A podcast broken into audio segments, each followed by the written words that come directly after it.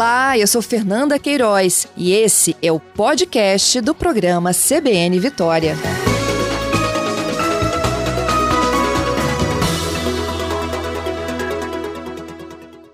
Bom dia, Tiago.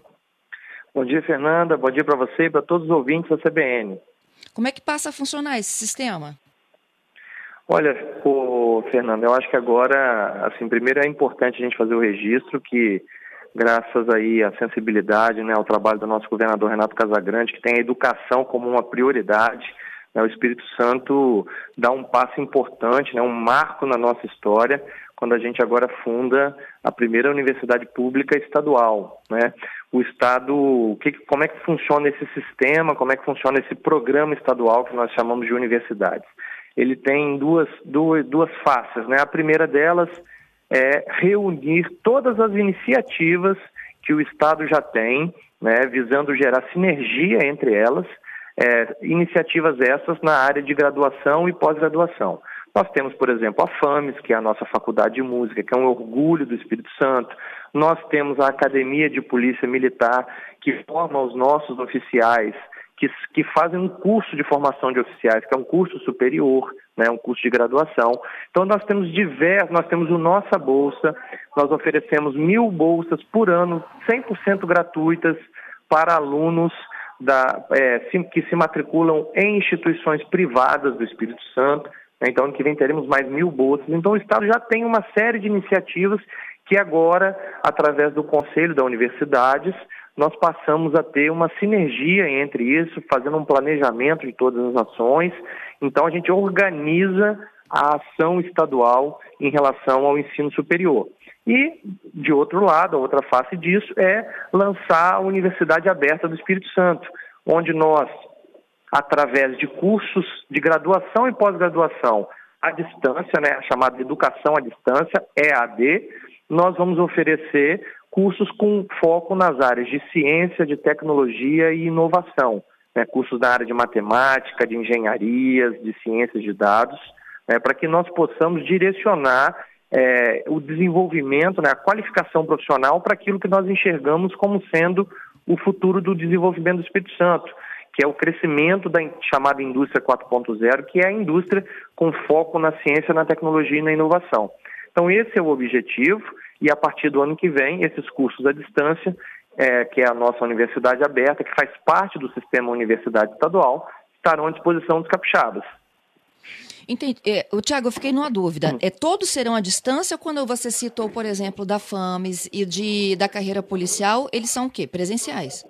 Isso. A parte de reorganização e da, e da criação do conselho não mudam a forma como esses cursos existem hoje. Então, o Nossa Bolsa, que é, que é dentro das faculdades particulares comprando bolsas, são cursos presenciais, a FAMES é presencial, a Academia de Polícia é presencial. Então, tudo isso permanece exatamente como está, não tem mudança no formato. Mas o que nós estamos acrescentando de graduação e pós-graduação, aí sim são cursos EAD, são cursos à distância, que nós forneceremos em parceria com a UFES, com o IFES e com a Universidade Virtual de São Paulo, a chamada Univesp, tá, que já está funcionando lá há muitos anos, já tem mais de 30 mil alunos, chegará a 50 mil alunos nos próximos anos. Então, esses cursos, Fernanda, esses são à distância, né, que é a novidade, e nós utilizaremos os polos das, da Universidade Aberta do Brasil, que já existem em 34 uhum. municípios. Né, 34 municípios capixabas já têm polo, então, o curso é à distância, mas de vez em quando tem alguma atividade presencial, algum tipo de avaliação, algum tipo de é, atividade de trabalho de pesquisa, algum aulão tira dúvida dos alunos em relação à matéria.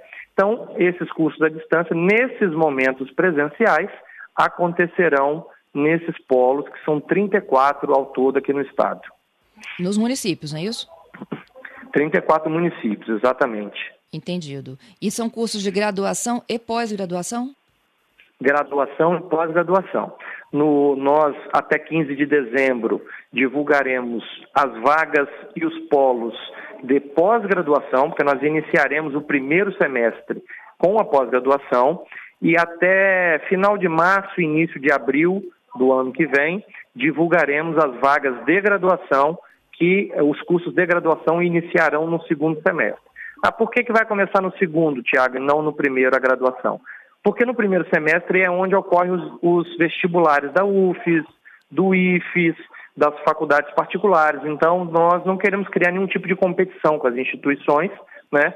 E no segundo semestre, aqueles alunos que eventualmente não tiveram sucesso no vestibular, ou eventualmente aqueles alunos que tiveram, é, que estão, que não, que não estavam ainda é, concluído o seu ensino médio, que vão terminar, eles terão, terão também a opção da universidade estadual. Entendido. O, o, e como é que vai se dar o acesso? Qual o processo de seleção? O processo de seleção para as vagas de graduação, exclusivamente a nota do Enem, tá?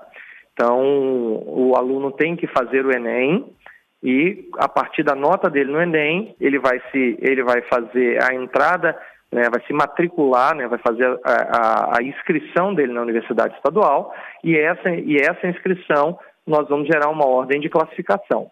Vão ser 500 vagas de pós-graduação, tá, Fernanda? E 500 de uhum. graduação. Para a graduação, portanto, Enem. Para a pós-graduação, nós estamos fechando os, os elementos que contarão como é, decisivos dentro do processo seletivo nós estamos dialogando com a SEDU, que é a Secretaria de Educação, para que uma parte dessas vagas de pós-graduação nós possamos destinar para os professores, né, para os professores da nossa rede, né, para que nós possamos também melhorar né, ainda mais a qualidade. O Estado que já tem o melhor, é, o melhor IDEB do Brasil, né, o melhor nota do IDEB no ensino médio, nós também possamos ainda melhorar ainda mais a qualidade desse professor em sala de aula. Então a gente está dialogando com a SEDU, para que esses professores, é, através dos polos, tenham acesso à nossa universidade estadual para os cursos de pós-graduação. Muito bom. Esses polos, até para eu entender aqui, porque o modelo é híbrido, né? Tem parte distância, parte presencial. Esses polos, nos 38 municípios, eles são salas físicas, Tiago? Ou a pessoa pode fazer a universidade em casa, por exemplo, se ela tiver um computador e uma internet boa? É, o curso ele é 90, mais de 90% completamente virtual e a pessoa faz de casa, tá?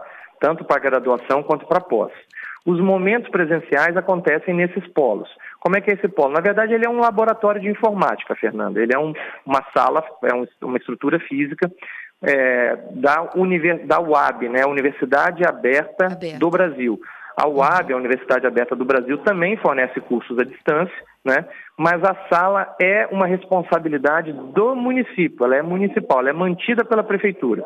Então, o município recebe os equipamentos da UAB, né, os computadores, as mesas, cadeiras, etc., estrutura a sala, e essa sala é a sala que é utilizada como polo da Universidade Aberta. Inclusive, os servidores que mantêm aquela sala ali também são das prefeituras, tá? Então, é, são esses, essas estruturas que nós vamos utilizar. E nós estamos também dialogando com esses polos, conhecendo a realidade desses polos, porque nós vamos também fazer um pacote de colaboração com esses polos em termos de estrutura. Nós vamos olhar aqueles que estão mais, tem alguns que estão em excelentes condições, alguns precisam aí de uma renovação do parque tecnológico, computadores, impressoras. Então isso a gente também vai fazer um processo de estruturação desses polos. Entendido. E tem uma relação com o mercado, Tiago? Tipo assim, o, o que o mercado precisa hoje de mão de obra profissional? Completamente. É exatamente por isso que nós estamos focando. É, tem uma sigla em inglês, Fernando, que, é STEAM. STEAM é uma sigla em inglês para que, que simboliza cursos na área de ciências, matemática, artes, engenharias. Tá? É, esse, esses cursos são os cursos que dão base para aquilo que no mercado se convencionou chamar de indústria 4.0, que é a indústria de base tecnológica. Né? Então, nós estamos focando a nossa universidade é, do Espírito Santo, a nossa universidade aberta, os nossos cursos nessas áreas, para que exatamente nós possamos fazer com que o jovem que saia formado, saia formado para essa demanda de mercado, que é uma demanda crescente.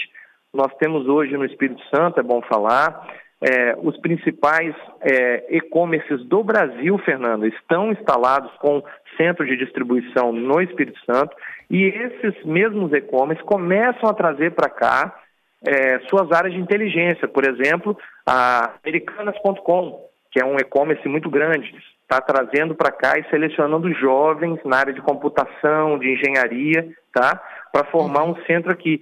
Já estão com mais de 40 jovens trabalhando lá. Então, nosso foco é esse, é atender essa demanda crescente, né, para que o Espírito Santo seja um estado que desponte também como um centro de produção de tecnologia, como um centro de produção de conhecimento nessas áreas novas. 11 horas e 4 minutos. Volto aqui com meu entrevistado, Tiago Hoffman, secretário de Estado de Ciência, Tecnologia, Inovação, Educação Profissional e Desenvolvimento Econômico. A gente está falando sobre a Universidade Aberta Capixaba, que integra o Sistema Universidade do Espírito Santo e as vagas que estarão disponíveis para a formação ó, de graduação e pós é, nível superior à distância a partir de 2022. Tiago, a gente falou né, dos cursos, das linhas, da convergência com o mercado, e você me disse que a, a seleção acontece a partir do segundo semestre, depois dos vestibulares tradicionais, né? E o critério Isso, de corte também é a nota do Enem. E aí, como é que vai se dar o processo aí de cadastrar, se inscrever? Isso tudo vai acontecer no primeiro semestre? É, vai, nós vamos divulgar as vagas e os polos até o final de março, início de abril, e a partir daí abrimos para inscrição e para o registro da nota do Enem, tá? Uhum. Então, Fernanda, nós essas informações vão estar todas disponíveis no site da secretaria, tá? Inovação e desenvolvimento, tudo junto, .es.gov.br. Então vou repetir, inovação e desenvolvimento, tudo junto, .es.gov.br. Lá nós colocaremos todas as informações. Nos próximos dias já estarão disponíveis todas as informações do sistema universidades. Até 15 de dezembro estarão divulgados os critérios e os polos, né, as vagas para os cursos de pós-graduação. E final de março, início de abril, estarão divulgadas as vagas e os critérios para os cursos de graduação. Tá certo, então. Queria te agradecer pela participação e pelas informações aqui conosco. Eu que agradeço mais uma vez, Fernando, a oportunidade da gente divulgar uma política pública de tanta qualidade. Nós começamos com mil vagas, 500 de graduação, 500 de pós, mas o sistema Universidade ES vai crescer. O nossa bolsa continua, são mais mil vagas na nossa bolsa. Nós temos também as nossas escolas técnicas que estão dentro do sistema universidades. Então a gente vai é, ampliando muito, porque nós temos uma crença muito clara do poder de transformação da educação e da qualificação profissional na vida das pessoas. Nós vivemos num país muito rico, muito desigual, e nós precisamos levar educação e qualificação profissional de qualidade para essas pessoas que mais precisam, para a gente reduzir no Brasil e no Espírito Santo essa, essa desigualdade social é, que a gente fica vendo na rua, com pessoas pedindo, que a gente fica vendo o tempo inteiro, é, essa pobreza que nos, que nos assola é, e que nos assusta ainda mais diante de um país com tanto potencial e tão rico como é o Brasil. Então a gente precisa da educação e é nisso que o governo Renato Casagrande aposta. Muito bom, Tiago. Mais uma vez, muito obrigada. Bom trabalho para vocês aí. Obrigado e um bom dia, Fernanda.